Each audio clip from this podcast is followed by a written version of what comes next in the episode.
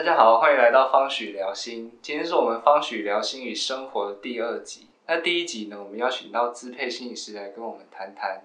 家长在疫情中的心态调试与转变。那我们总不能每次都是看家长嘛，我们今天也要来谈谈孩子。那我们今天邀请到两位伙伴，呃，千羽跟宇轩来跟我们聊聊远距这件事情。大家好，我是宇轩，然后我现在是在东吴大学心理系智商所念硕一的学生，然后要迈入硕二。Hello，大家好，我是千羽，目前呢是在方许心理咨商所担任实习生，但我有另外一个身份是国小老师。那在七月底呢，我们方许的 IG 上就有收集了远距在大家生活中的转变这件事情。那我们有看到几个比较有趣的回应，譬如说呢，上课上到一半呢，阿嬷跑进来说“孙呢被假追够”这种回应，然后还有呢，就是中午十二点起来发现会议室已经空空如也，就是直接睡过头的那一种。然后还有人呢，在远距上课可以把自己心仪的对象直接盯选在荧幕的正中间，我觉得这是个蛮聪明的做法。对，就是有这么多有趣的事情，所以我们今天也想来问问宇轩，那你在远距上课的时候，你有没有发生什么有趣的事情，或者是你怎么看待远距这件事？我可以分享一个我自己觉得很让我印象很深刻的事情，就是因为其实硕班都只有我们班就只有十个人上课，那都是要开镜头的。然后如果大家有使用过远距上课的话，都知道你要报告的话，你的画面里其实是看不到其他同学的脸，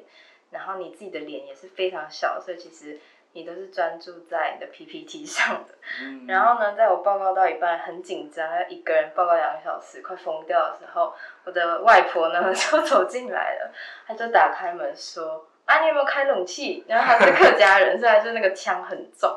那我就傻眼，然后我就对他比了一个虚的姿势，我说我在报告哎、然后我当下没有想到其他同学会看到我在比虚这个动作，然后我就觉得很丢脸，然后大家就是也都有笑，但是因为是其他人是关静音的状态，所以其实那一个瞬间，我就觉得我自己到底经历了什么，在刚刚那一瞬间，因为我只能对着镜头干笑，然后我就说抱歉，我阿妈冲进来，可是你知道，没有人会回复你，你就要一个人说好，那我再继续报告了，这是一个很像云霄飞车高低起伏的感觉，所以这是我印象中蛮深刻的事情。嗯，对所以你们上课的时候是一定都要开着镜头。对，一定都要开着镜头，然后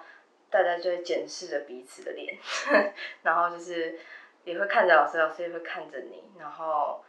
比较好，就是还有另外一个好笑的是，你发现有人的眼睛是比较斜下方，你就知道他在划手机，就是是另外一个方式去看有没有人在认真上课这样，嗯。但压力也是蛮大的。嗯，我跟你不太一样，我们学校都不用，不太用开镜头。好，当然老师会邀请我们要开啦，但是呢，只要多数的同学没开，我就会跟着没开，嗯，所以我可能感受不到你的那个压力。对。对，那你自己怎么，嗯，在这三个月以来，怎么看待远距这件事情？嗯，我觉得就是随机应变诶，碰到什么事情保持一个弹性，因为毕竟这都是没有人经历过的事情。那我觉得就是让自己有一个空间，有个弹性，是可以随时去接受新的资讯，然后能够给予一点自己时间或是空间去做调试，这样子。嗯，好，谢谢宇轩。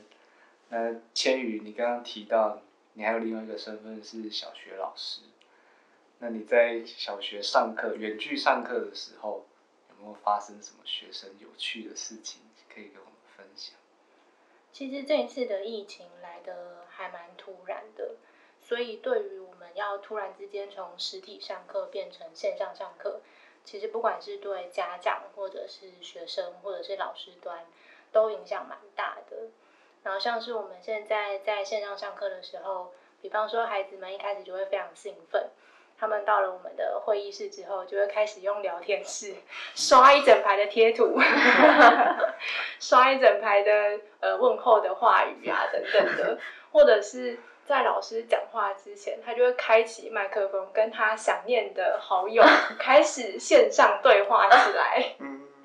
那我们就会发现说，那个课堂其实就会变得很吵杂。嗯然后再加上说，可能在过程里面，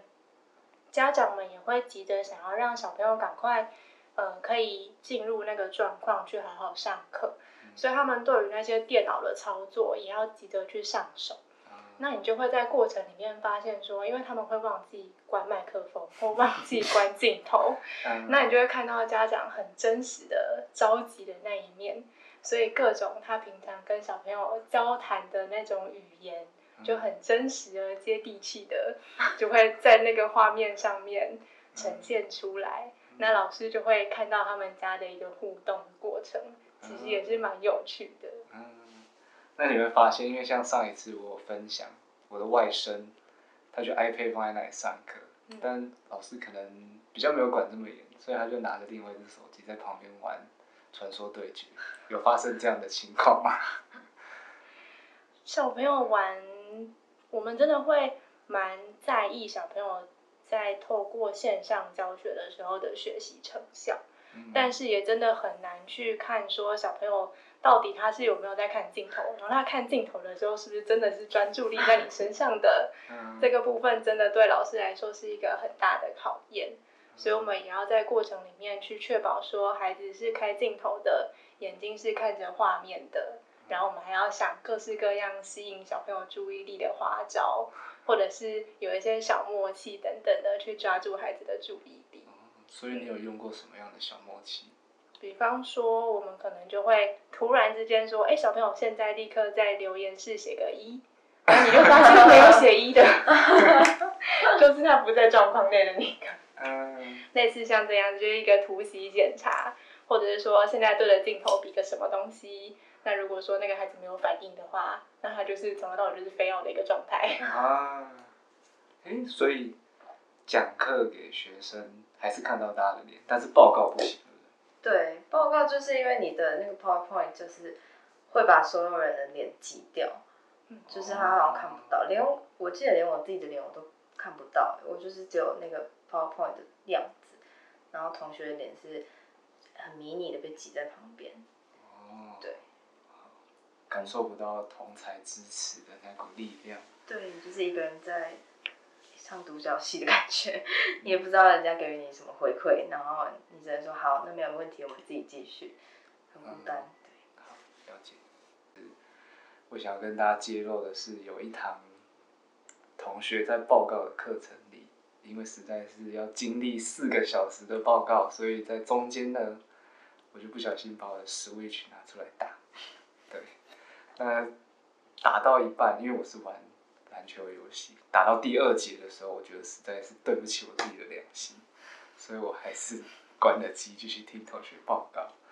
对，所以那个调试，我自己在远距调试的那个过程中，其实是花了很长的时间。从一开始好像对软体，因为现在主要用来远距上课的软体可能是 Teams、Google Meet 还有 Zoom，Zoom 比较少用。对，就是这些软体还要重新熟悉。熟悉之后，就是像宇轩刚刚分享到的，那个对着荧幕报告，然后跟同学在荧幕上才能见到面那个感觉，就是其实也让我蛮空虚的。自己我自己调试是花了很长的时间，但也想询问两位伙伴，你们在远距上课，你们是怎么调试自己的心情？我自己的调试的状况，其实是一方面一开始的时候挺着急跟错愕的，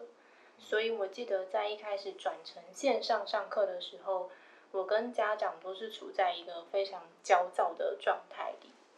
但是在那个时候，其实我们都还是会彼此互相体谅跟支持。然后当教师跟就是家长都能够比较上轨道之后，我觉得整体的状况就有好很多。然后再加上说，在一开始上课的时候，可能会有像刚才说的小朋友各种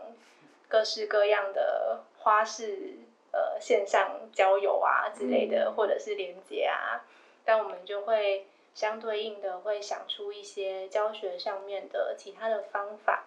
去抓住孩子们的注意力，或者是去调整说，我们既然要线上上课，那要怎么样把我们以往的面对面的教学板书，把它转移到线上，我们现在有的那些相关资源，然后想办法维持住那个教学的品质，但同时也要接受。我们的限制吧，就是毕竟线上能够做的事情就是只有那么多，然后小朋友的状况又比较难掌握，所以之后其实也会经历了一段，嗯，自己互相去打架，然后再来是互相调试，去降低自己的一些标准。我觉得那个过程里面，不是只有老师要放过自己，其实也是家长跟孩子。我们三方都一起在这个突如其来的情况底下，我们维持我们基本的水准。那我们之后如果真的有影响到教学跟学习的话，可能就是等到开学之后，我们再一起来想一想，用什么样的方式能够把可能前面教学品质没有办法维持的这么好的部分，再把它补起来。嗯，好，谢谢千羽带来老师。怎么样调试自己的方式？嗯，那宇轩呢？嗯，其实跟老师的角度有点不太一样，因为以学生的心态的话，一开始知道要改线上上课的时候，其实我是蛮快乐的，因为就觉得不用去学校了。然后那时候一开始其实只宣布两周而已嘛，然后那两周其实是蛮第一开始很快乐。后面发现镜头要全程开着，其实是比所有人在那个当下，你是需要更专注的。我觉得比在现场上课是需要更加专注的。然后也觉得心很累，然后有的时候像是碰到报告的时候，就会有那种自己一个人的感觉，你没办法与别人有眼神上的交流，去确认自己。现在报告的状态好不好？别人是不是有正确接收到你的资讯？然后还有像是外婆突如其来、突如其来 进来这种突发状况，然后我觉得自己的调试就是像刚刚千羽说的，就是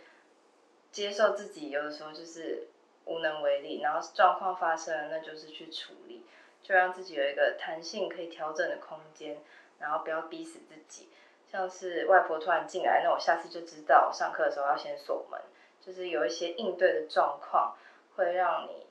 比较好去接受往后的生活。对。所以听起来，那个共同点是我们同时在这个疫情期间，我们面对到的改变，远距上课啊，或者是其他生活中的不便，我们试着，刚前也提到的，有可能是降低自己的标准。那宇轩提到的呢，是遇到了就去面对它，即便一开始我们面对到的是孤单感，我们面对到的是一个人对着冷冰冰的电脑在讲话，但是随着时间的流逝，好像也会慢慢的去习惯，同时接受自己，我就是有时候没有办法专注这一件事情，这对我们来说是很重要的，慢慢体会跟学习的部分。对那今天就很开心，邀请到两位伙伴一起来跟我们分享远距在疫情中的生活。谢谢大家的聆听。